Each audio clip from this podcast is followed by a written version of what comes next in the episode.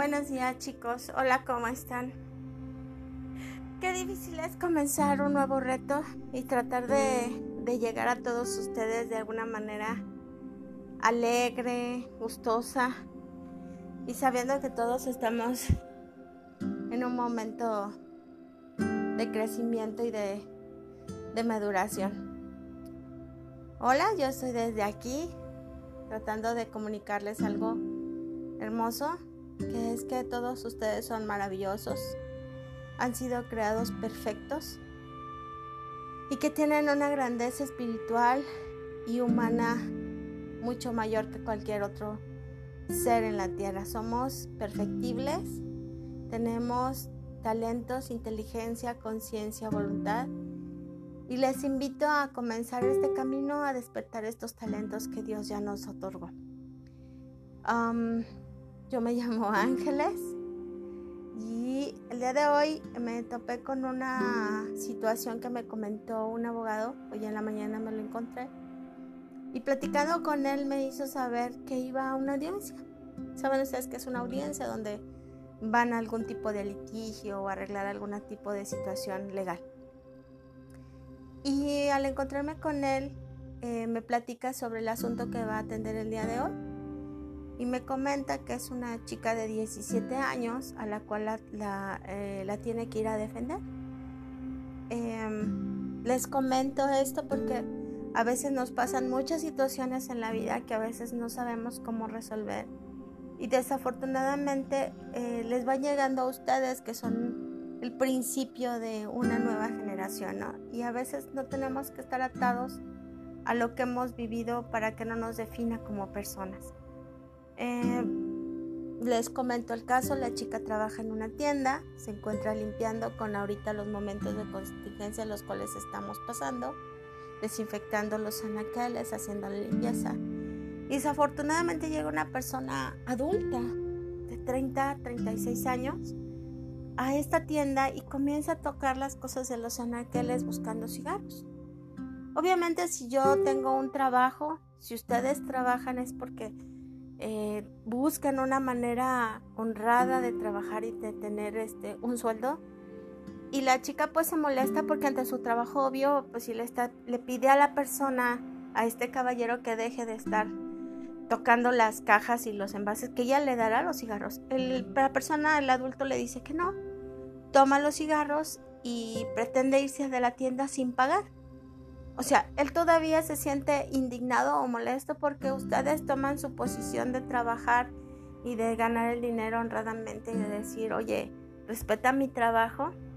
Al irse el joven, el señor la chica toma lo primero que encuentra para tratar en este impulso de, sentirse agredida, de no permitir que le roben, de sentirse hasta enojada, encuentra un cuchillo y se lo lanza.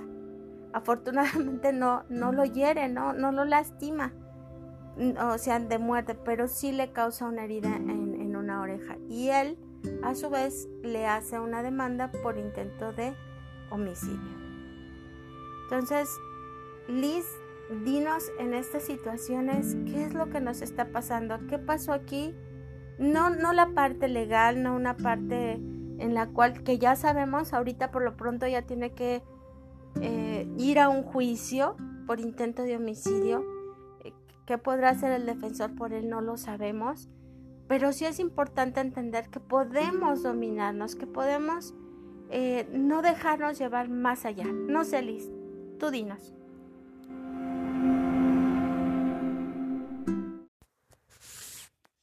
Buenos días. Pues bueno, no nos hemos podido ver por circunstancias de enfermedad, por cuestiones de, de que a mí de repente se me han atravesado algunas cosas. Pero bueno, vía audio, también por todo lo de la contingencia y de que no los haga salir de sus casas, eh, voy a estarles dando la clase. Les envié por ahí unos textos de las sesiones que nos faltan de cubrir para ver lo del bautizo. Vamos a empezar con el tema que es un sacramento. Entonces, ¿a quién profundiza su fe? Dice la palabra griega mistorien, misterición, ha sido traducida al latín en dos términos, mysterium y sacramento. En la interpretación posterior, el término sacramento expresa mejor el signo visible de la realidad oculta de la salvación, indicada por el término misterio.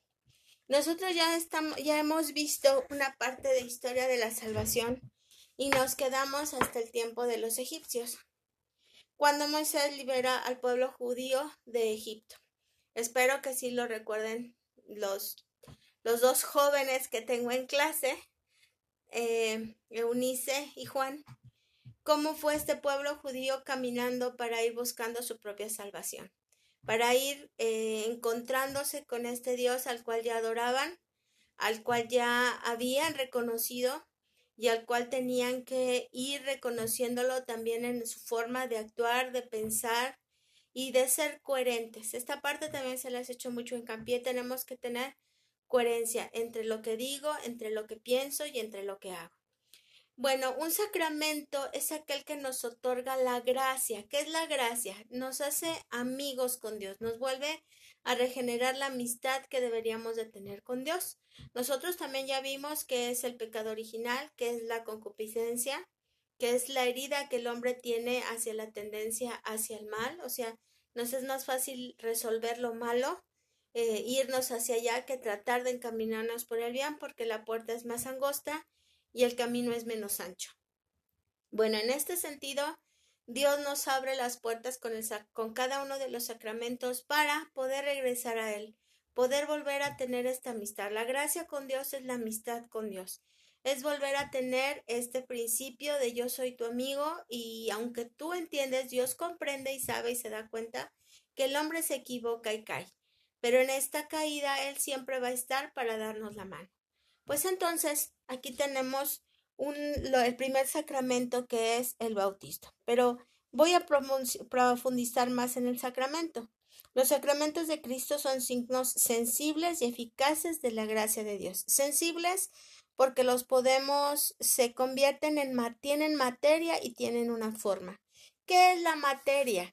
Es aquello que podemos tocar y la forma es aquellas palabras que se dicen a través del sacerdote para transmitir este sacramento. Entonces, ¿cuál sería la? Cada uno de ellos nos otorga una mención especial. El primer sacramento que obtenemos es el bautismo. Y por medio de este nos hacemos en hijos de Dios. Ya todos somos hijos de Dios, pero aquí nos asumimos como parte de esta gran, eh, de este, de este, mm, de esta gran familia con Cristo. En la Eucaristía hay una presencia sustancial de Cristo que ciertamente no puede extenderse a toda la Iglesia. El vínculo orgánico entre la Iglesia de Sacramento y cada uno de los sacramentos es muy estrecho y esencial, precisamente en lo referente a la Eucaristía. En efecto, la Eucaristía actúa y hace presente en la Iglesia en medida en que ésta, como sacramento, celebra la Eucaristía. La Iglesia se manifiesta en la Eucaristía. ¿Por qué menciono esta parte? Porque una vez que nosotros somos bautizados, somos lavados del pecado original. ¿Qué es el pecado original? Regreso, es la concupiscencia, esta herida que tenemos al mal. Cuando nos bautiza, Dios nos da dones y talentos para podernos, para poder luchar contra esta tendencia que tenemos al mal. Quiere decir que Él ahí está, nos fortalece, nos nutre, nos alimenta nos encamina para llevarnos a esta lucha constante para fortalecernos. ¿Y qué pasa entonces en la Eucaristía? ¿Qué es la Eucaristía? La iglesia, que la conformamos todos nosotros y que somos cada uno de nosotros, somos es aquella, la parte del magisterio que guarda en su interior todas las enseñanzas que Cristo nos dio y es aquella que se encarga de seguirla eh, compartiendo con la humanidad entera. ¿Cuáles son? Eh, nuestra iglesia se basa en un tripié. Son escrituras, es la tradición y es el magisterio. ¿Qué son las escrituras? Pues es nuestra Biblia, donde ya está escrito todo, uno de los libros más vendidos del mundo hasta ahora, no hay otro que se le iguale. Eh, tenemos también el magisterio, que son nuestros obispos, el papa, todo lo que es este, el orden jerárquico. Y luego tenemos la tradición, aquello que se ha dicho durante años, pero que no está escrito. Dios nos deja los sacramentos como signos sensibles e invisibles. Lo invisible son las palabras, como ya lo dije, que se pronuncian en cada uno de los sacramentos, pero el sacramento, como la Eucaristía, es un signo vivo de que Dios está ahí y que se acerca a cada uno de nosotros. Ahorita nosotros vamos a pasar, van a llegar ustedes primero al sacramento del bautismo. Eunice, tienes la mejor disposición, te veo que estás en un momento difícil porque nada es fácil en esta vida. Yo creo que aquello que nos cuesta más trabajo es aquello que más valoramos y que apreciamos. Has luchado mucho, has eh, enfrentado mucho para llegar a este sacramento que es el bautismo. ¿Qué es el bautismo? Es un sello indeleble en el cual pasamos todos a conformar esta familia con Cristo. Juan, espero que no decaigas ah, también. No sé qué tanto haya sido un sufrimiento humano y qué tanto un sufrimiento espiritual. Eh, no nos convertimos nada más por convertirnos, cambiamos a medida que permitimos que Dios penetre en nuestro corazón. Por eso yo los he estado invitando a que asistan a misa, a que encuentren esa conexión. ¿Se acuerdan que yo les dije que palabra religión significa mi relación con Dios? Entonces creo que Unice va en un, tiene un buen camino ya recorrido tiene las bases eh, de lucha y de perseverancia para encontrar esta conexión.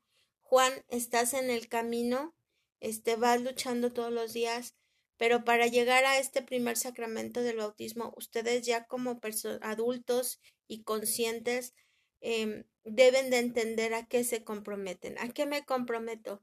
A seguir alimentándome yo con el cuerpo y la sangre de Cristo que es el siguiente paso que ustedes tomarían, pero ahorita me comprometo con Cristo a estar con Él, a luchar con mi inteligencia, mi conciencia, mi voluntad, mi libertad, a ser un profeta, a ser un rey, a ser un sacerdote, a mantenerme firme donde yo quiero estar. Eunice, tienes la enorme bendición de tus hijos que luchan junto contigo. No creas que para ellos también es fácil este camino que tú has decidido cursar junto con ellos porque podrán tener muchas preguntas y podrán cuestionar muchas cosas, pero a medida que tú les des esa paz que hasta ahora les has dado, les transmites también la alegría de continuar con, con este camino con Dios.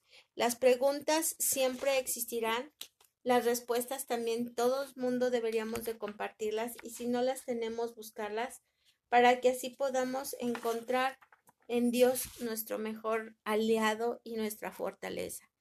Juan, eh, siempre te he invitado a que busques en Dios la fortaleza. Hoy te vuelvo a invitar a que busques en Él a ese compañero de vida que tú tanto necesitas, a esa forma de encontrarte con un nuevo Juan. Eh, vas a adquirir el sacramento del bautismo, te van, nos van a limpiar, fortalecer, les van a dar las armas para continuar en esta lucha y en este camino, que no dudo que ya tengan su propio, ya tienen su propio criterio, ya tienen sus propias, eh, a lo mejor maneras de luchar, pero es una invitación a que llames a Dios, a que llames a Dios a, a estar en estas líneas de batalla contigo, a que te fortalezcas tú y a que también te invita a cambiar tu forma de, de ver las cosas, a que te invita a unirse, a casarte, a regular toda tu situación, a fortalecerte también como persona, eh, Desafortunadamente el mal no descansa, te, te has enfermado y ahorita te has sentido mal, pero hay que fortalecernos con él. Juan, también hemos tenido caídas y estás luchando, o sea, lo veo en ti que estás luchando, que estás tratando de salir adelante, que quieres tener muchas respuestas, pero más que las respuestas, primero tienes que tener las preguntas. ¿Qué quiero? a dónde voy y qué busco. En el, en el, bautismo se recibe la gracia de la filiación divina o de la regeneración sobrenatural, o sea, no es algo que exista aquí, es algo que Dios te otorga. En la confirmación, Cristo nos otorga la gracia de la madurez cristiana y nos hace testigos de él. En la Eucaristía se recibe la gracia del alimento del Espíritu, pan y vino, y de la participación del sacrificio de Cristo, la, la unión perfecta con Él y los hermanos. La confesión o penitencia nos hace posible que nos reconciliemos con Dios a través del arrepentimiento y del perdón de Dios. Es la gracia del perdón y la reconciliación. La unción de los enfermos él, es el que nos da la fortaleza para enfrentar la enfermedad. En el orden se recibe el poder que Cristo da a algunas, da a algunas personas, el sacerdocio ministerial en la participación del sacerdocio de Cristo, cabeza de la Iglesia. En el matrimonio se recibe la gracia de la participación en el amor de Cristo y de la Iglesia. Estos son los siete sacramentos que ya nosotros los hemos visto. Este es mero repaso. Y ahora sí, ¿qué es el bautismo? No es fácil encontrar referencia al bautismo en el Nuevo Testamento. Estos textos hablan del bautismo frecuentemente, pero más en forma circunstancial que de forma sistemática o como ritual desarrollado. En cambio, en el Didaje o doctrina del dos, de los doce apóstoles, encontramos ya un documento que trata con una cierta detención el ritual del bautismo, dando criterio ritual, por ejemplo, sobre el tipo de agua que ha de usarse, sobre la instrucción previa al bautismo. La tradición apostólica de Hipólino, como lo hace también para muchos otros temas sacramentales, ofrece las primeras noticias de un ritual prácticamente completo de la iniciación cristiana, Habla de una celebración que seguía al catecúmeno y que tras oraciones, preguntas y exorcismos sometía al candidato a una inmersión en el agua. ¿Qué quiere decir esto? Que al principio no se bautizaban a los niños pequeños. ¿Qué significa catecúmeno? Es la, mm, la formación ya en el catequesis de adultos y que ya se daba el bautismo al principio a gente ya mayor con una preparación de hasta 3, 4 años y que el, el, bautismo era con oración, aquí dice que también por exorcismos, hasta llegar a nuestra sumersión, que es, debe de ser muy bonito este tipo de bautismo que lo recibimos en la misa del fuego nuevo solamente para los niños. Entonces, ¿qué recibimos en el bautismo? También se le llama baño de iluminación. Este baño se llama iluminación para dar a entender que son iluminados los que aprenden estas cosas, habiendo recibido en el bautismo el verbo, la luz verdadera que ilumina a todo hombre. El bautizo, tras haber sido iluminado, es, se convierte en el Hijo de la Luz, el luz el mismo.